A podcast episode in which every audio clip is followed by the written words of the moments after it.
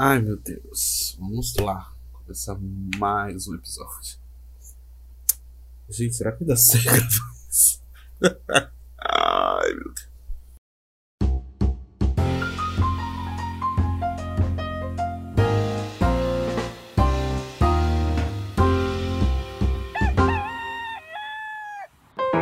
Fica. Que vai ter bolo.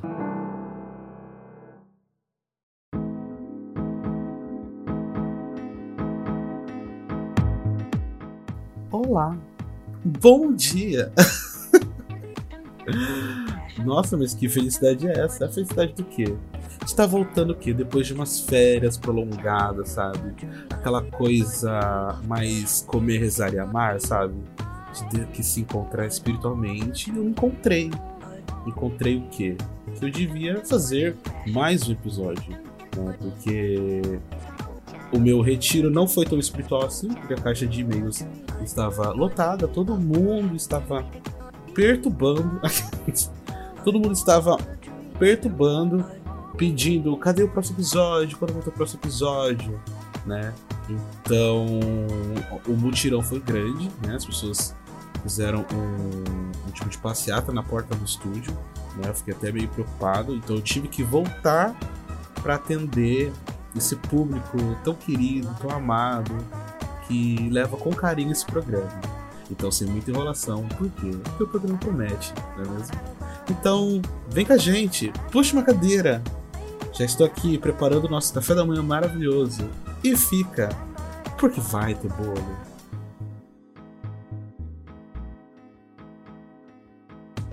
É, gente, então, né? Ficamos aí num hiato, né? Um, um, um, tempo aí não determinado, né? Como o, o trabalho ele é autônomo, né? Então eu meio que dei as férias conforme o quê? Conforme solicitado por mim. Mas assim, hoje o programa promete. O programa está com está lotado de mensagens, tanto que vamos ter que dar uma filtrada aqui, né? Eu pedi para vocês na rede vizinha, porque é assim que as pessoas conversam hoje em dia, falar da rede vizinha, né? Seja lá que vizinho é esse, né? Fica aí a, ao mistério, aí ao enigma para você que tá ouvindo, né? Eu pedi na, na rede vizinha o quê? Que vocês me mandassem relatos de vocês de filmes que, na sua grande maioria, todo mundo acha muito ruim, não é? Porque nós estamos vivendo nesse, nesse momento em que tudo é ruim, tudo não presta, tudo não tem o olhar, tudo não tem a crítica, sabe? A, a sensibilidade daquele que produz, mas que para você é um brilho no olhar, para você essa obra cinematográfica diz muito mais do que a grande massa. E por que eu tô empenhado para falar, para ouvir de vocês essas questões de essa questão do cinema, né? O cinema é o quê? É uma das sete artes, né? Que o quê? Que as pessoas acham que pode botar o dedo em tudo.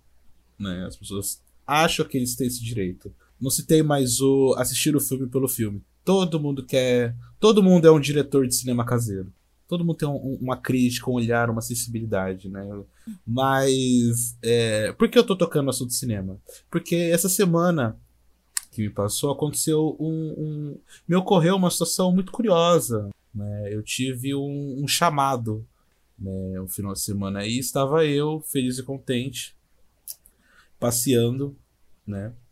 E eu me dei eu me dei conta por um certo momento que eu tive vontade de comer um açaí. E aí o que aconteceu? Eu fui até esse estabelecimento que vendia açaí, né? Uma situação que me chama muita atenção. Né? Uma pessoa acaba me olhando de, de uma forma. Imagina você, vamos lá, vamos, vamos colocar um cenário cinematográfico. Imagina você aqui um filme de comédia romântica. Você está numa fila para comprar um açaí, né, porque a gente tem que valorizar esse nosso roteiro brasileiro. E você tá ali como que não quer nada, vivendo sua vida, toda conterrânea daquela cidade. E aí você percebe que ele fica te olhando, ele te olha, ele não para de te olhar, você acha que você tá toda cagada, você acha que o quê? Que deve ter o quê? Um feijão no dente, mas a pessoa continua te olhando. E eis que essa pessoa cria essa coragem de vir falar com você. Coisa que eu achei muito audacioso da parte dele. de vir é, é, falar comigo. Porque quem sou eu? Quem sou eu na fila do pão? Sou ninguém, sou nada. Né? Mas a pessoa ainda teve essa coragem. E aí, o que, o que eu fiquei muito, muito é, entarrecido. Tô, hoje eu tô, né, voltei de férias, o quê? Falando palavras difíceis. Né? O, que eu, o que me deixou surpreso foi o que? Ele vir conversar comigo? Não, nossa, não, não. Só que aí é, eu me deparo com uma pergunta, que foi a pergunta-chave. Eu acredito que ele se esforçou é, a sua gentileza toda em vir falar comigo por conta da pergunta-chave, a pergunta, a pergunta de um milhão, a pergunta que não quer calar. Ele simplesmente chegou para mim e perguntou se eu já fiz parte do elenco dos Irmãos Dotado. É, Irmãos Dotados, para quem não está familiarizado ou por dentro do grande cenário audiovisual nacional, uh, Irmãos Dotado, eu diria que seria o quê? Um produtor, um estúdio, né, um caça-talentos, eu não sei muito bem definir isso, porque eles abrangem toda uma área, né, não só de produção, mas também de elenco. Né, eles sempre eles sempre estão aí no mercado para trazer alguma revelação, né, algum, algum queridinho da academia, por assim dizer, não é mesmo?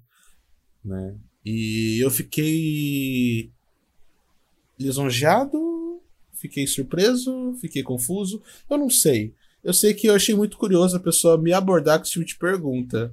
O que a minha, a, o que a minha reação acabou sendo de total nervosismo. Eu peguei meu açaí e acabei saindo e deixando essa pulga atrás da orelha. Essa pergunta no ar. Será que eu fiz parte desse elenco? Será que eu contribuí para o cenário cinematográfico nacional? Fica aí o questionamento. Então, desde já eu já venho trazer para vocês, né, esse, esse cenário, esse questionamento sobre o quê? O... Sobre filmes, né? Achei algo leve, achei um, um, um, tema tão do cotidiano, tão da gente, sabe? Tão da rotina do brasileiro. Eu recebi alguns relatos, né? Alguns depoimentos que eu vou estar tá aqui passando para vocês. É, já falo de antemão que eu realmente recebi muitos relatos e eu tô com medo de não conseguir colocar todos aqui. Então, se o seu áudio, você que está ouvindo, não não acabar encontrando esse áudio nesse programa, por favor, não, não, não fique decepcionado com a gente. A equipe tentou filtrar muito aqui para selecionar os melhores. para tentar selecionar todos, mas a preocupação é mais com o tempo, né? Então, sem muita enrolação, vamos ao nosso nosso Vamos ao nosso primeiro relato. É, eu não tenho nenhum filme que eu goste muito e as pessoas odeiem, mas eu queria falar de um filme aqui que é bem legal e todo mundo detesta. Na verdade, eu não sei se detesta, mas é filme nacional, então provavelmente todo mundo detesta. E é um filme da Regina Casé, que já é motivo suficiente para você gostar. E é um filme Chama Eu, eu, tu, eu, tu, eles. Eu, tu, eles, isso. E é um filme a Regina Casé é, enrola um monte de macho no, no sertão para sustentar ela.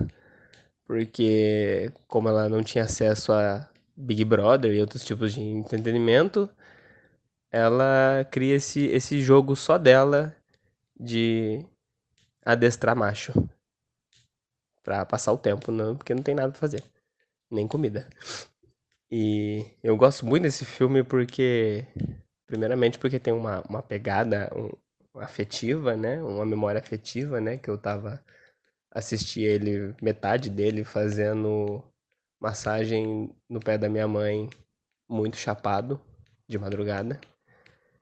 E a segunda porque a Regina mostra, né, como uma sentada bem dada pode reestruturar e reorganizar todo o tipo de poderes aí, todas as relações de poderes, né, políticos aí e, e enfim, interpessoais. E também pelo resgate, né, que o filme faz a essa instituição brasileira extremamente importante que gera tanta renda e gera tanto mercados e tantos nichos, que é a instituição do corno. E é isso. Não sei, você provavelmente não vai escutar esse áudio, né? Porque, né, a fama e muitas mensagens. Mas eu queria deixar esse relato aí. Aí, ó, já começamos já polemizando, que é o quê? Falar de filme nacional, né? Que já é a porta de entrada de todo brasileiro ao quê? A detestar, né? O, o, o filme. A pessoa não sabe nem o que é o conteúdo e, e já a porta, a porta dele já está fechada. Né? A, as oportunidades para o novo com o filme nacional é, vai de mal a pior. Mas como o nosso querido amigo disse, é, eu nunca vi esse filme, mas eu acredito no potencial, pois, né?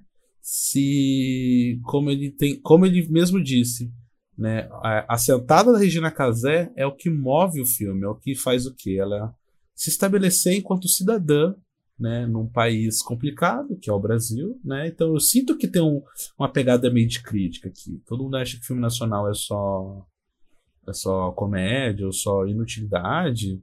Olha aqui, temos uma crítica social, uma crítica social foda, né?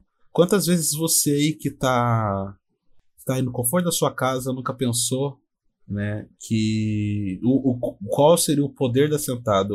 A sentada é algo que, que estabelece, estabelece reinos, né, que, que fecha negócios, em que reinados são construídos. Né? Não que eu seja esta pessoa, essa enciclopédia humana que está aqui para te servir de todas as informações. Lembrando que o, o, a, o intuito do, do programa hoje é falar sobre o filme, então eu não vou fugir muito, né? Mas eu acredito no potencial, pois eu gosto dos filmes da Regina Casé, né?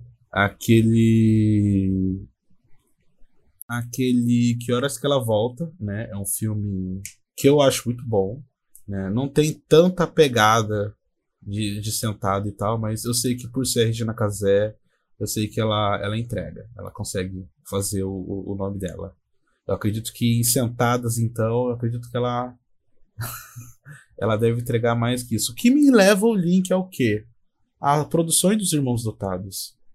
As produções dos Irmãos Dotados, que também entrega o quê? entrega um bom entretenimento, entrega sentado, entrega conteúdo, entrega críticas, não é mesmo? Entrega valores sociais, que é uma coisa muito importante e as pessoas também é, não estão dispostas, por quê? Porque é um produto nacional. Tô aqui fazendo um jabazinho pros irmãos lutado? Claro que não, porque eu não estou sendo nem patrocinado para isso. Né? Mas como já tenho essa incógnita de que se eu já trabalhei lá, talvez eu esteja fazendo esse link para vocês verem meu trabalho lá. Ou não. Será que eu fiz algum trabalho lá? Tô deixando, tô deixando essa, essa questão muito ambígua aqui. Não quero ficar entrando muito em detalhes aqui. então vamos para o nosso segundo relato. Olha, o filme que eu gosto e que todo mundo odeia é Donnie Darko. O Donnie é um adolescente solitário que sofre um sonambulismo, vagueia pela cidade enquanto dorme. Uma noite, escuta uma voz que atrás para o jardim onde vê alguém usando a fantasia de coelho. A figura misteriosa de seu nome Frank lança uma contagem regressiva para o fim do mundo. Esse é o início do filme.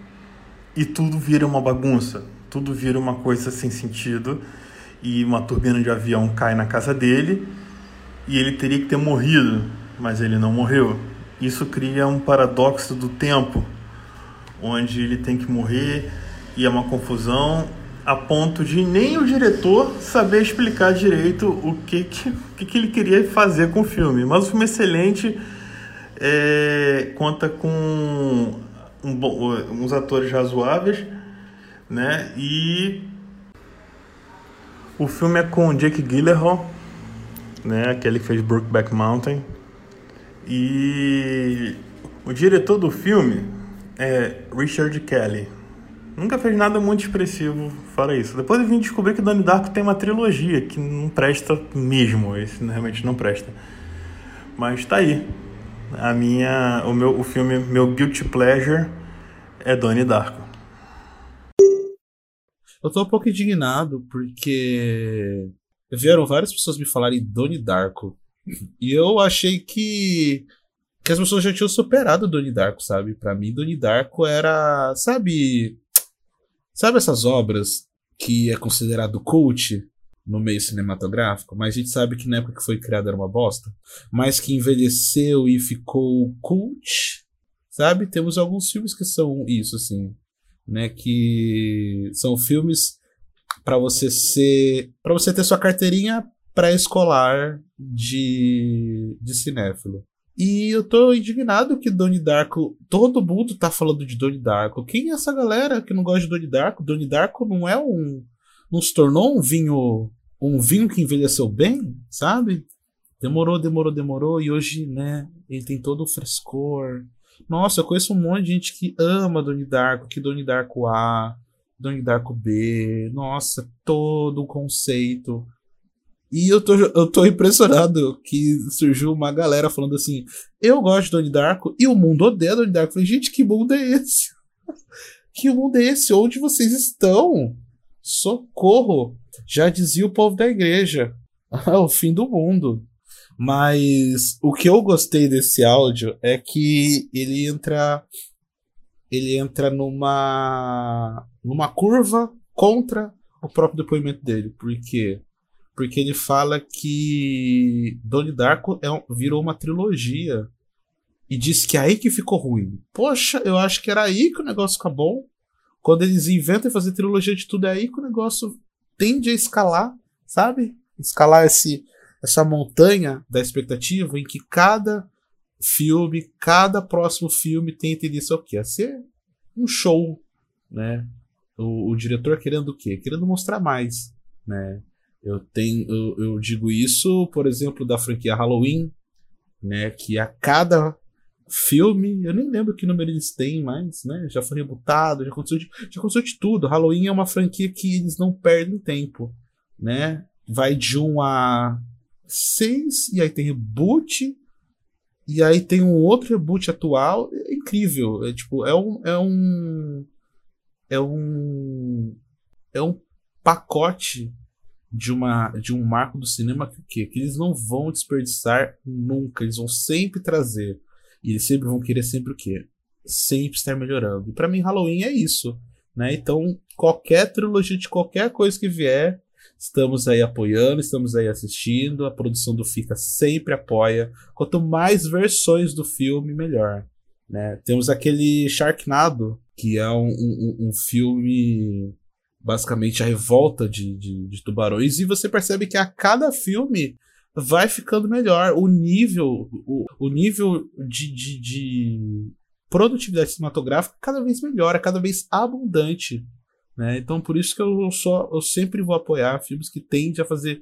Quer fazer trilogia? Quer fazer quadrologia? Ó, Matrix 4 aí. Um luxo. Ai, meu Deus do céu, mas enfim. É, teve algumas pessoas que mandaram vários relatos aqui. Me mandaram. Eu gosto dos filmes da Maísa. Maísa Rainha. Claro, Maísa icônica. Né? A Maísa sempre à frente do seu tempo. Eu, a menina ainda colocou assim: Rainha, rainha do meu coração, diva. Oh, meu Deus. Teve um relato que eu achei muito curioso que a pessoa mandou assim: todos os títulos que contêm a palavra assassino. E aí ele me, me deu um, um, um leque aqui. Ele colocou Piranhas Assassinas, O Carro Assassino, Aranha Assassina, Tomate Assassino, Camisinha. Eu nem sabia disso. Eu tô aterrorizado com esses títulos, né? Eu acredito que se isso for filme. é, o mercado o mercado de assassinato, o mercado de terror está, né, está sempre dispostos a experimentar coisas novas. Isso me fez lembrar de um filme que eu queria recomendar aqui, que é um, é um frescor para, para Hollywood. É, Hollywood tem isso guardado com carinho na melhor prateleira ao lado dos Oscars. Que é o quê? que é Rubber, o pneu assassino. Ficou aí o questionamento, ficou aí a dúvida, que é basicamente a história do quê? Existe um pneu que ele está é, divagando sem muita pretensão para onde chegar no deserto de algum lugar dos Estados Unidos. Eu não, não, não sou bom em geografia norte-americana. Então ele está simplesmente vagando, né, como um, como um pneu faria normalmente, né? E toda vez que ele se encontra em situação de afrontamento ou de perigo, ele de alguma forma, isso aí já é efeito especial, sabe, né, algo mais algo mais computadorizado, ele explode a pessoa que está na frente dele para ele poder seguir a vida dele, né? Não vou dar muito detalhes sobre o final do filme, mas é um filme que conta esse enredo, né, de de, de grandes detalhes de e a jornada do herói, né? A jornada do herói, que no caso o herói do nosso filme aqui é um pneu, né, que tá tentando ver sua vida e o sistema o quê? O sistema está ali sempre para barrar ele ou impedir que ele possa prosseguir, dar o próximo passo. É, aproveitando o link que um seguidor colocou sobre assassino, trago aqui um, uma referência aí de um repertório cinematográfico. Porque é o fica, porque aqui no Fica a gente também entrega conteúdo. Aqui a gente também está disposto a trazer conteúdo de renome, de conceito. é, mas o que acontece é que a galera cinéfila, a galera mais raiz, a galera mais de peso, né, viu o tema do episódio e acredito que isso mexeu muito com. Mexeu um pouco a emoção deles, né? Tanto que eles vieram aqui na, na, na frente do estúdio, fizeram um motim, passeata, levantaram cartazes, sabe? Falando sobre muitos filmes, inclusive. E só filme de renome, sabe? Puxaram um Interestelar do nada. Como eu disse, falaram de Donnie Darko, sabe? Puxaram Gravidade, nossa, puxaram um monte de coisa que teve 2008 no espaço. Eu tô, eu tô indignado que é uma galera que levou muito a sério o olhar. Mas, dentre todo esse povo que estava com cartazes, reclamando e pedindo seus direitos para falar abertamente sobre esses filmes, tinha uma pessoa que me trouxe, né? Eu vi no brilho do olhar dele que ele precisava entregar um, um diferencial né? E atendendo a pedidos, né? É, ele disse Lagoa Azul. Lagoa Azul, que é um. Eu, eu fico até sem, sem, sem palavras para dizer, assim. Porque ele é um filme geracional, assim. Tipo, qualquer vagabundo, adolescente safado que não tinha o que fazer à tarde teve a oportunidade, o frescor de acompanhar essa obra, né?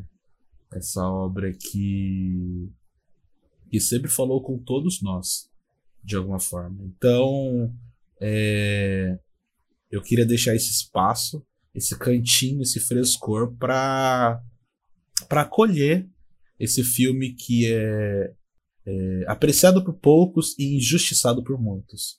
Venho aqui trago para vocês Lagoa Azul. Obrigado por ter referenciado Lagoa Azul. Eu não esperava.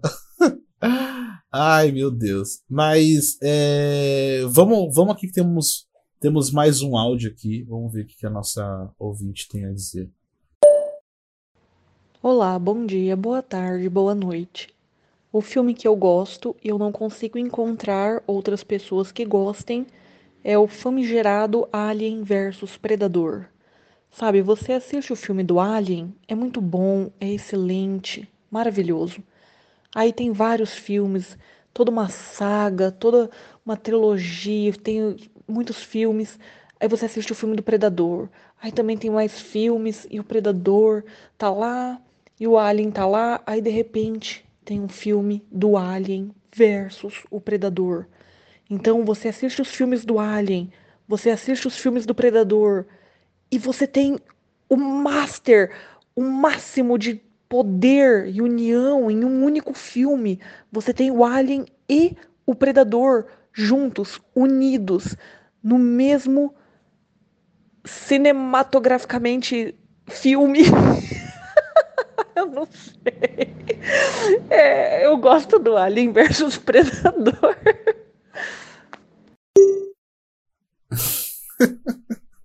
Você vê a honestidade da a honestidade da ouvinte. Ela acaba até ficando sem palavras para para definir o quão emocionada ela fica em saber. Imagina você, né? Você aí, cinéfilozinho, que ama o fanservice, né? Você aí viu seu Star Wars, Star Wars entregou fanservice, você vê seu Harry Potterzinho, por mais que, né? Vamos pular a parte de Harry Potter. então você imagina, você vive uma franquia, como a nossa ouvinte disse do Alien. Né? Eu amo a série Alien, eu amo demais, assim. E, e aí você também acompanha a série do Predador, que também é um marco, é assim. Preda, o, que, que predador é aquele, né? Nossa, que sensacional, né? E aí, não contente, tipo, não contente trazer mais bom, trazer a calamidade de frescor pro cinema, eles fazem um, um, um cross, né? Tipo, é, é, como, é, é como se você tivesse que comer estrogonofe com, com batata palha e sorvete de morango, tipo, tudo, tudo ali, sabe? Tipo, ninguém é de ninguém, sem regra, sabe? É um negócio, é um negócio que é só para sentir só mesmo, assim. Então eu entendo a emoção da nossa, da nossa ouvinte em usar essa referência. Eu não pediria referência melhor do que filmes de franquias que nós amamos e aí eles pegam e juntam e faz um cross, é uma saga com esse cross, sabe? Tipo, perfeito, assim, perfeito. Quem foi o gênio que criou isso? Ele sabia o que estava fazendo. Ele sabia o que estava sendo feito.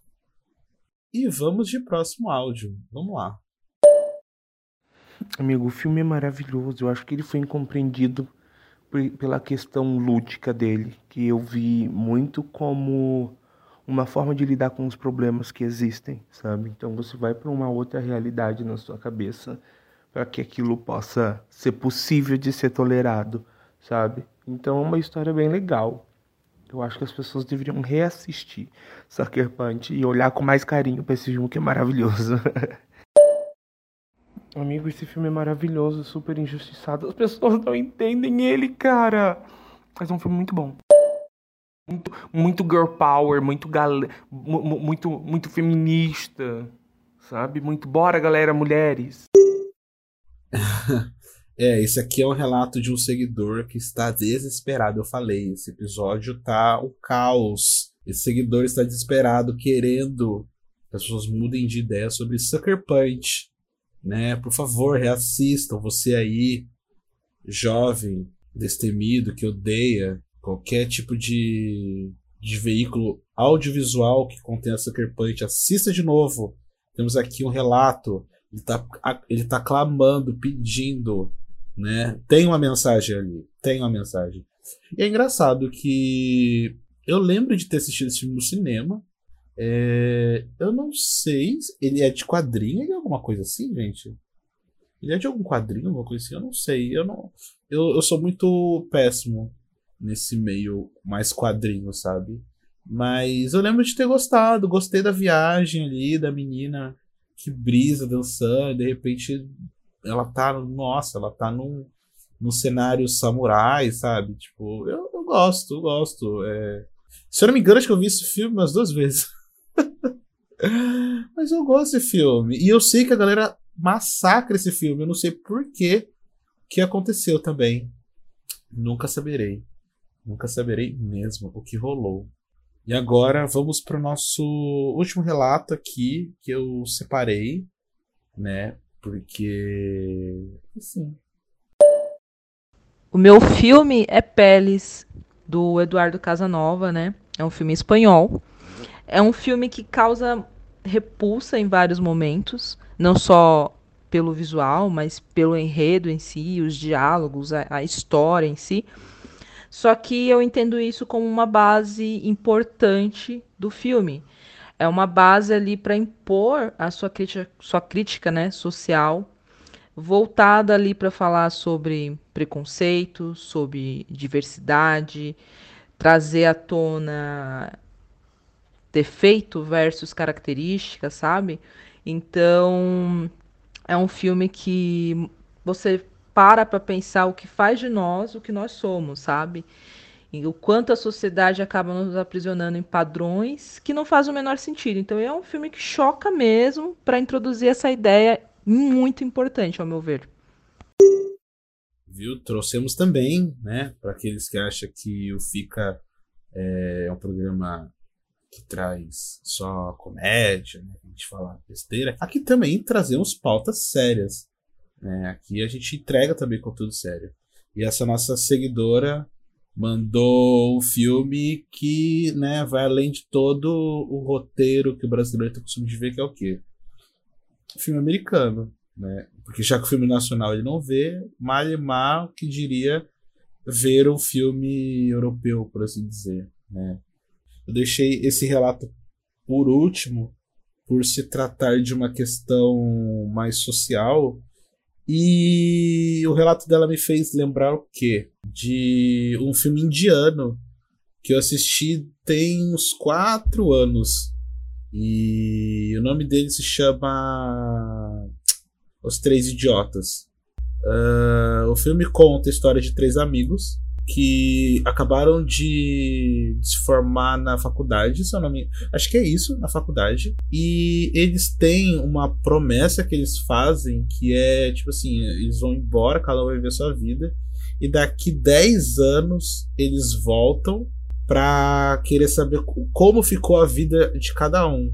E aí o filme se inicia com eles voltando para ver o que aconteceu na vida de cada um. E eles têm uma questão muito social que é de olhar como se o, o Deus certo tem a ver com ficou rico. E, e aí eles vão contando. Você vai você vai conhecendo eles como com flashbacks né? Eles vão contando todo o enredo deles na época da faculdade, que eles fizeram, que eles aconteceram. E dentre esses três personagens tem um quarto personagem que ele não aparece, mas ele tá sempre nos flashbacks. E é o personagem que nos ensina sobre a gente não viver nesse padrão que a sociedade nos impõe é, nesse mundo competitivo, nesse cenário competitivo que você acaba fazendo até com amigos, para dizer que deu certo, de que tá tudo bem, é você entender que que eu estou bem financeiramente, então eu sou melhor que algum amigo meu de escola ou, ou algum amigo de infância, sabe? E isso, querendo ou não, é, é algo meio prejudicial que é estabelecido no nosso sistema, né? E assim, não querendo falar muito, porque eu acho que o filme entrega muito conteúdo, tanto que é um filme de três horas. E, e, é um filme de três horas que literalmente te entretém. Eu acho o único filme de três horas em que eles fazem tanta coisa, tanta coisa que não é para ninguém dormir no filme, sabe? Tem até musical assim, no meio do filme. Mas a mensagem que ele traz pra gente, a gente sabe que temos. É, algumas pessoas têm mais privilégio que outras, algumas pessoas têm mais dificuldades que as outras, é, de oportunidades, por, por, por assim dizer. E esse filme bate muito nessa tecla. É uma mensagem muito legal, muito legal mesmo. Assim. E é isso.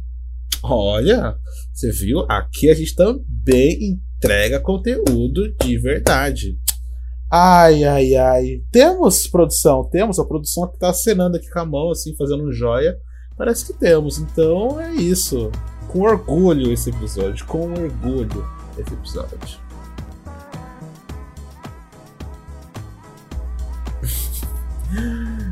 Bem, é...